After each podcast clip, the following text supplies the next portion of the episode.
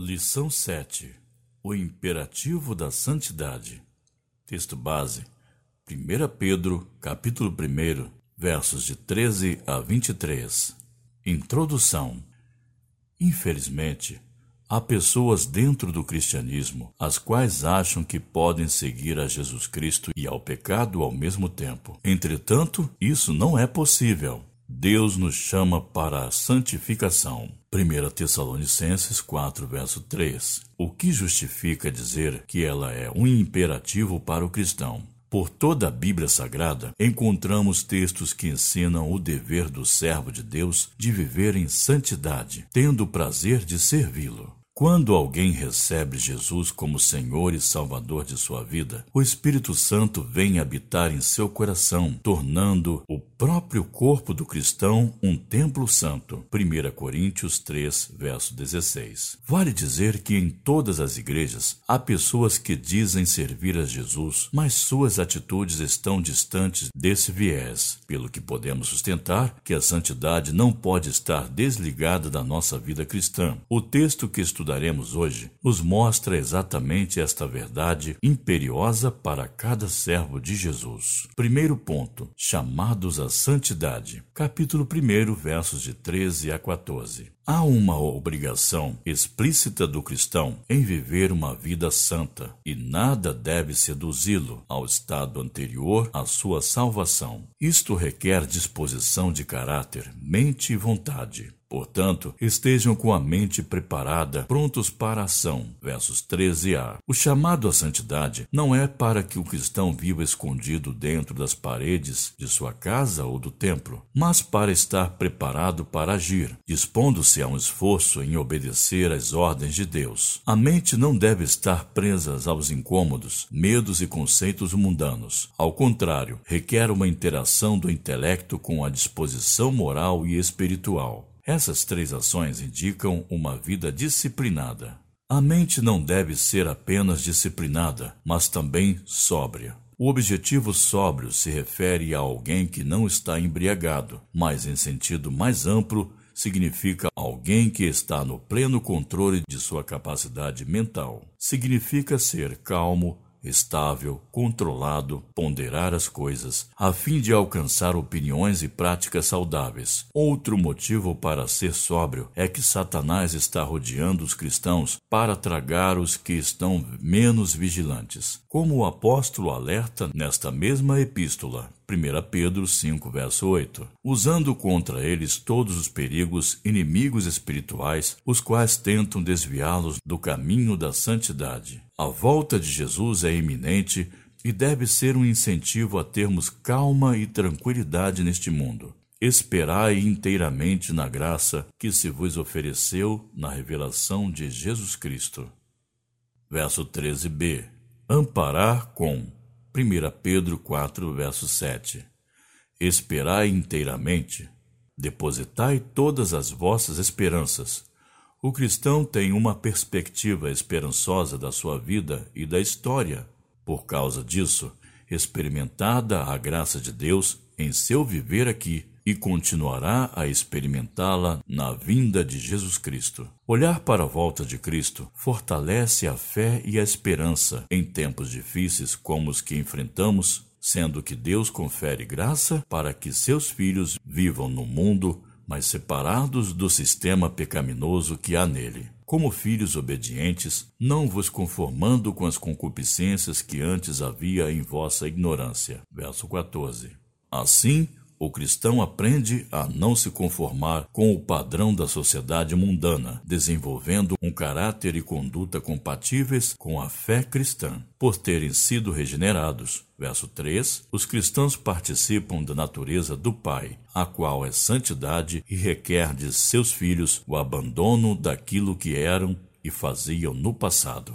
Segundo ponto, a base da santidade. Capítulo 1, versos 15 a 17. Esta base é o próprio caráter santo de Deus, como expresso nestes versos, e que se revela no cotidiano, bem como em todas as áreas da vida.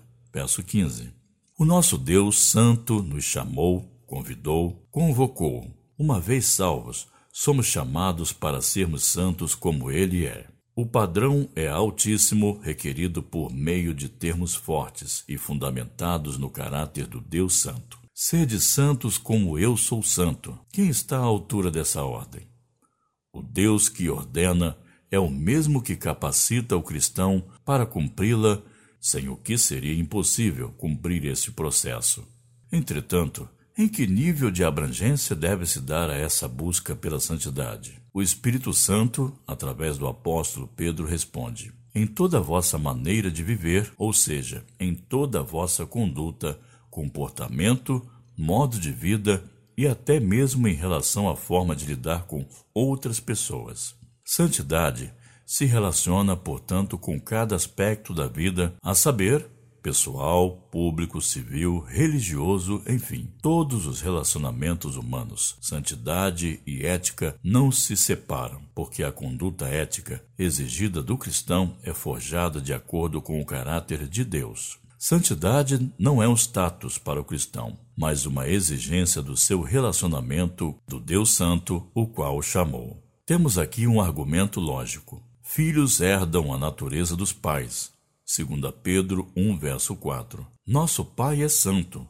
portanto, como seus filhos, devemos ter uma vida de santidade. Além de santo, Deus é justo. Verso 17. Desse modo, precisamos levar a sério a questão do pecado e da vida de santidade, andando em temor durante todo o tempo da nossa peregrinação neste mundo, temendo o julgamento divino. Que julgamento é este? Nossos pecados já foram julgados na cruz. 1 Pedro 2, 24. E nada ou ninguém pode acusar o cristão novamente. Hebreus 10, verso 10 a 18. Todavia, quando Cristo voltar, todos estarão diante do tribunal de Cristo, inclusive os salvos. 2 Coríntios 5, de 9 a 10. Leia também 1 Coríntios 3, de 9 a 15 a fim de prestarem contas de suas obras e receberem a recompensa apropriada. Terceiro ponto: Santidade e o alto preço da salvação. Capítulo 1, versos de 17 a 21. Prata e ouro são valiosos e desejados, mas são corruptíveis e desaparecerão. O texto grego indica pedaços de prata e ouro, ou então pequenas moedas de prata e ouro que eram usadas para resgatar escravos da escravidão.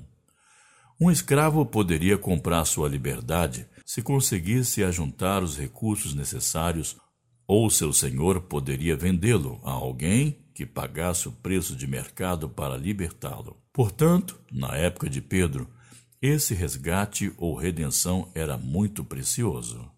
No entanto, o resgate da vida humana não foi a qualquer preço.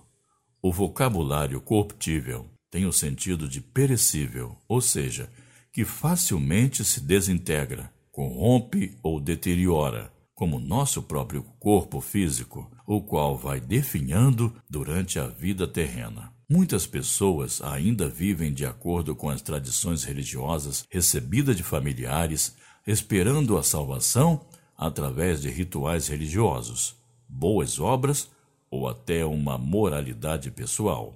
Os judeus se agarravam ao fato de serem filhos de Abraão para a sua salvação. Confira Mateus 3, versos 8 e 9 e João 8, versos 33 e 34. Os gentios depositavam sua esperança nos muitos deuses.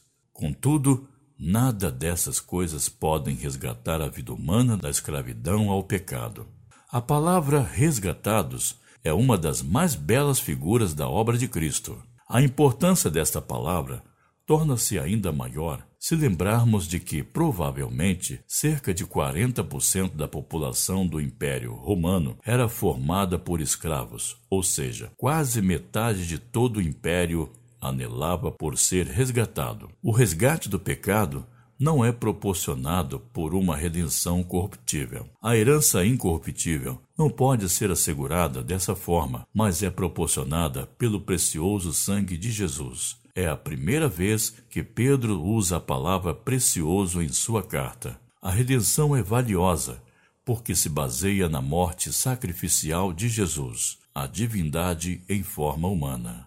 O preço altíssimo pago pela redenção, aliado ao benefício que ela traz ao pecador libertado, constitui conjuntamente um grande motivo para que ele deseje intensamente a santidade em seu caráter e conduta. Essa é a motivação suprema para uma vida de santidade. A vida fútil, vã, ficou para trás, pois agora é a novidade de vida. Pedro faz questão de deixar claro que a morte de Jesus Cristo foi o cumprimento de um plano, não um acidente histórico, determinado por Deus antes da fundação do mundo. Verso 20.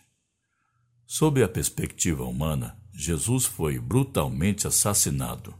Mas, do ponto de vista divino, o Senhor Jesus se entregou voluntariamente pelos pecadores.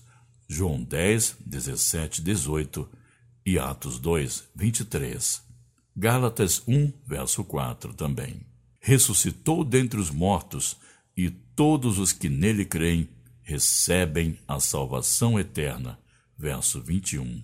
Em suma, quando refletimos acerca do sacrifício que Jesus realizou por nós, não há outra reação a não ser a de obedecer a Deus e viver em santidade para a sua glória. Algo menos que isso é não compreender e até mesmo desmerecer o grande preço pago pelo nosso resgate. Conclusão: vivemos em meio à corrupção. Ao olhar para o lado, tudo o que vemos é sujeira. O cristão vive no mundo mas não pode se contaminar com a sujeira dele. Caminha na podridão de um mundo distante de Deus, mas a partir do momento que é transformado por Cristo, pecado algum deve se agarrar a ele. Não é porque estamos no mundo que devemos viver como o mundo. O barco é feito para estar na água, mas a água no barco pode fazê-lo afundar. Estamos aqui para fazer a diferença e é imperativo da santidade para pensar e agir.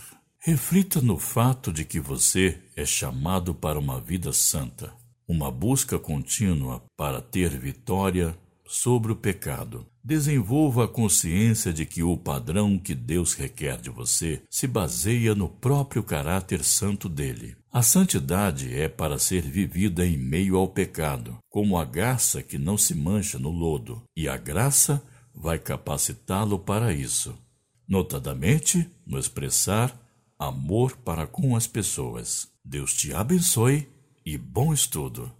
Leitura diária. Segunda-feira, 1 Tessalonicenses, capítulo 4, versos de 1 a 8. Terça-feira, Salmo 93.